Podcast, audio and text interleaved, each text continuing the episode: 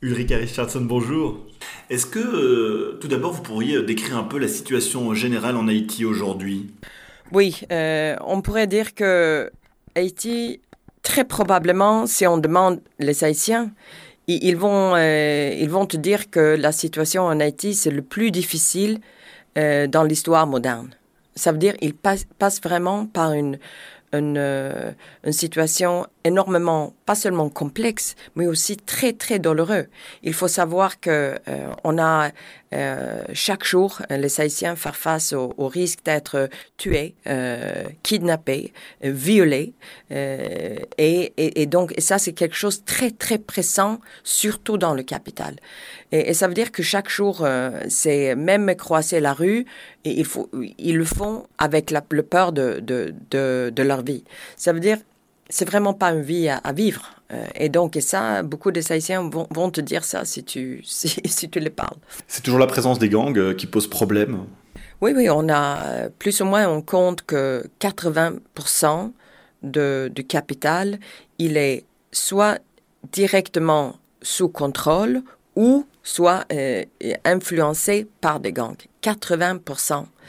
Et qu'on a la présence de plus ou moins 30 300 gangs.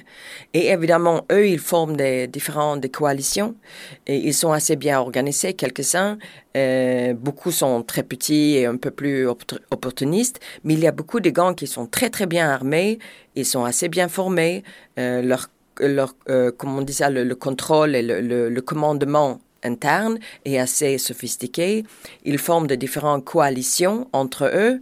Ils changent des coalitions. Donc, il y a une certaine stratégie, euh, un certain, euh, peut-être même dire, savoir-faire. Et, donc, ça rend la situation très, très complexe. Il faut aussi savoir que comme la justice est très absente, ça veut dire euh, la justice haïtienne est très faible actuellement. les institutions globalement sont très faibles, ils sont très affaiblis par toutes ces années de, violence, mais aussi, euh, ça veut dire l'économie a pris vraiment un, fort coup. Euh, on est dans le cinquième année consécutive d'une croissance négative. Hein, l'inflation 50%, etc. Mais ça veut dire que que vraiment euh, la situation de, la justice veut dire qu'il n'y a pas une réponse à tous ces crimes et la, la population prend la justice dans leurs propres mains. Et évidemment, ça, c'est pas, c'est pas ce qu'il faut non plus. Euh, et donc, ça crée encore euh, des tensions très importantes et aussi une violence euh, qui est, qui est plutôt une, une réaction de, de autodéfense pour la population. Alors vous le disiez, hein, ce sont les civils qui sont les principales victimes de cette situation.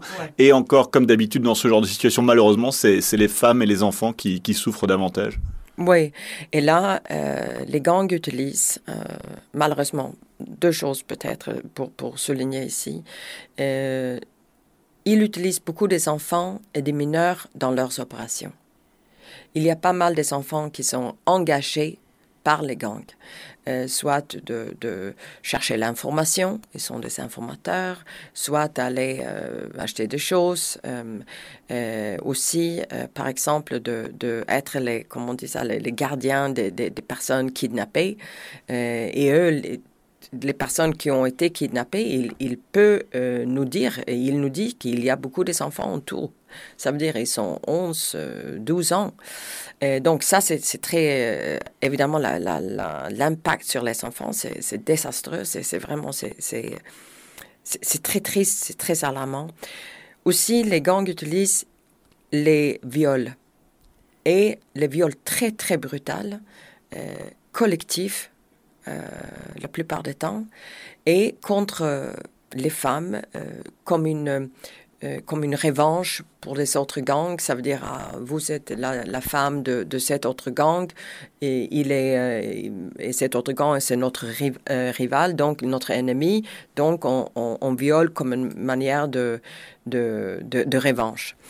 et il utilise vraiment le viol et le viol collectif très brutal, comme je disais, euh, comme une, euh, une, arme de guerre. Alors pour tenter de, de, faire face à ce défi, hein, le, Conseil de sécurité a, a autorisé le, 2 octobre dernier le déploiement d'une mission multinationale non onusienne hein, d'appui à la sécurité. Euh, à quoi va-t-elle servir concrètement? Cette mission, l'appui à la sécurité, c'est une mission comme vous dites très bien, non onusienne. Et il est, c'est une opération des policiers. Euh, et donc, euh, ils vont, euh, bon, il est fait, il, va être mis en place en réponse d'une demande de, Premier ministre et le gouvernement haïtien l'année passée. Et donc, ils ont fait une demande officielle on a besoin d'une assistance, une assistance de l'extérieur pour aider notre, assister notre police, ça veut dire la police euh, haïtienne, euh, de euh, faire face aux gangs. Ça veut dire éliminer ou, faire, bon, mettre les gangs dans, bon, diminuer la violence et, donc neutraliser les gangs. Et, et donc, c'est vraiment une assistance pour la police nationale. Et, donc, ça va être, euh, ça va être des opérations euh, pour pouvoir, donc, euh,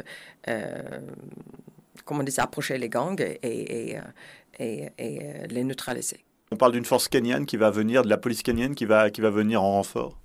Oui, là, les Kenyans, et on, on, les remercie vraiment vivement pour cette geste de solidarité et de générosité.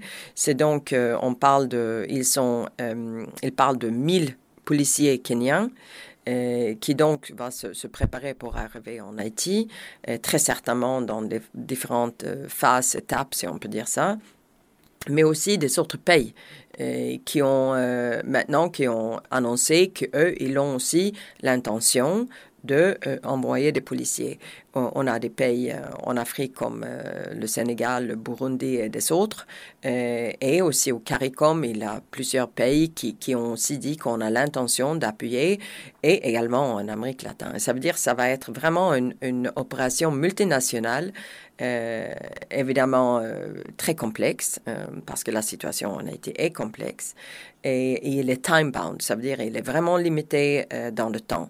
C'est donc 12 mois pour commencer. Après, il y a une possibilité d'une extension, mais ça ne serait pas un engagement de, plusieurs années. C'est plutôt venir aider euh, la police nationale pour faire face aux gangs et neutraliser les gangs. Oui, parce qu'on peut dire qu'aujourd'hui, euh, où en est l'État haïtien, en fait? Donc, ils viennent seconder sur la sécurité, mais, qu'en est-il des, fonctions euh, habituelles d'un État par, par Haïti? Bon, l'État euh, est assez affaibli. Euh, il y a un, la situation économique, ça veut dire que l'espace fiscal est très, très limité, euh, même peut-être un peu inexistant, si on peut dire ça. Et, et, donc ça, ça rend les choses plus difficiles pour les institutions, évidemment. on a aussi un grand, malheureusement, une grande sortie des parts des Haïtiens. Euh, par exemple, quand, quand, je parle avec les ministères euh, santé, éducation, etc., eux, ils me disent qu'ils ont perdu 40% de leurs professionnels les cadres professionnels. Et ça, évidemment, ça affaiblit aussi une, une, une, une présence forte euh, de ces institutions et ces services de base. Et, et ça, il faut vraiment penser de comment euh, faire revenir beaucoup de ces Haïtiens qui veulent que revenir dans, dans, leur pays, mais que voient que la situation actuellement, euh, c'est vraiment pas propice.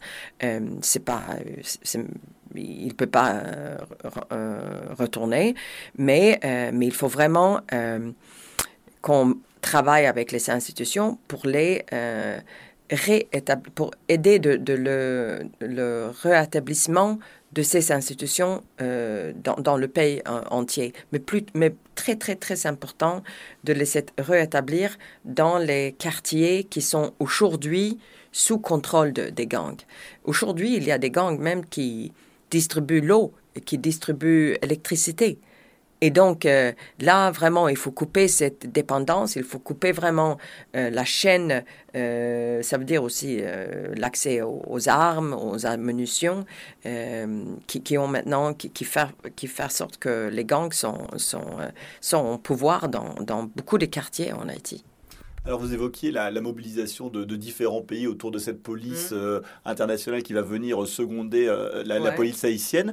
Euh, vous, vous, vous, terminez aujourd'hui une, tournée à Bruxelles, Berlin et à Genève pour tenter de mobiliser la communauté internationale pour avoir des ressources en 2024.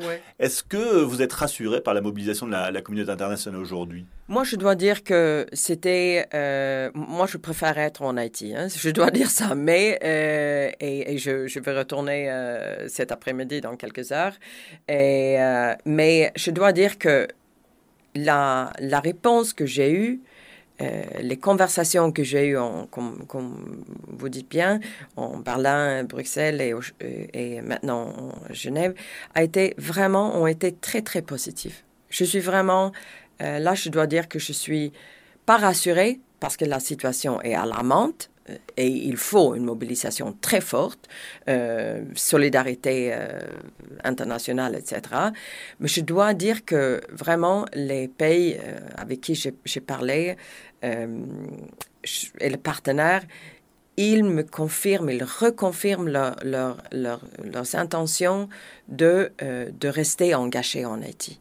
Euh, même, euh, ça veut dire, euh, ici, Haïti, c'est un peu loin, n'est-ce pas? C'est pas, c'est pas dans le coin. Mais je dois dire qu'il y a un intérêt, il y a une préoccupation, et je sens que cette préoccupation vraiment provoque cette, réaction de solidarité. Évidemment, on en a besoin plus. on peut avoir suffisant. Et c'est vrai, la situation de, financement pour euh, nos opérations humanitaires, mais aussi pour le, les cadres de développement, euh, sont très, très limités. Et, on sait, il y a une multiple escalation des crises dans le monde actuellement, euh, le Moyen-Orient, Ukraine, etc., et pas seulement, on a Yémen, etc. Mais je dois dire, euh, la réponse, euh, j'étais euh, assez... oui, je dois dire, je ne sais même pas quel mot utiliser, mais, mais j'étais quand même très satisfaite et contente d'entendre de, aussi les reconfirmations que nous, non, nous, on va rester engagés, on va rester à côté d'Haïti comme Nations Unies. Et, et donc, là, je sens qu'on a des partenaires, des partenaires très sérieux. Et donc, je suis très, euh, très contente. Toute dernière question sur l'avenir du pays avec euh, ces élections qu'on annonce de temps en temps, enfin qui sont parfois espérées. On n'en est pas là aujourd'hui, il faut que le pays soit stabilisé? Oui, on ne peut pas faire des, des élections dans la situation d'où se trouve le, pays euh, aujourd'hui. Avec ces niveaux de, violence, euh, quand la population ne peut même pas sortir dans les rues sans avoir peur de, leur vie, pas, on ne peut pas organiser une élection. Mais le moment que la situation est stabilisée, là oui, et, c'est pour ça qu'on est en train de préparer.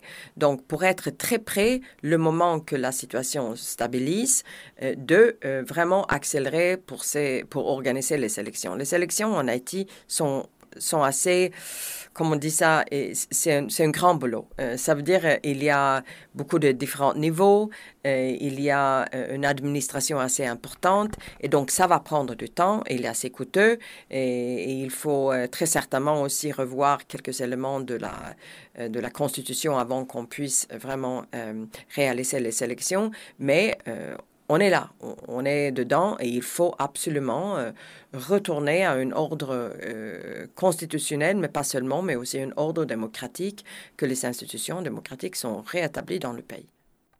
Ulrika Richardson, un grand merci d'avoir répondu à nos questions. Merci à vous.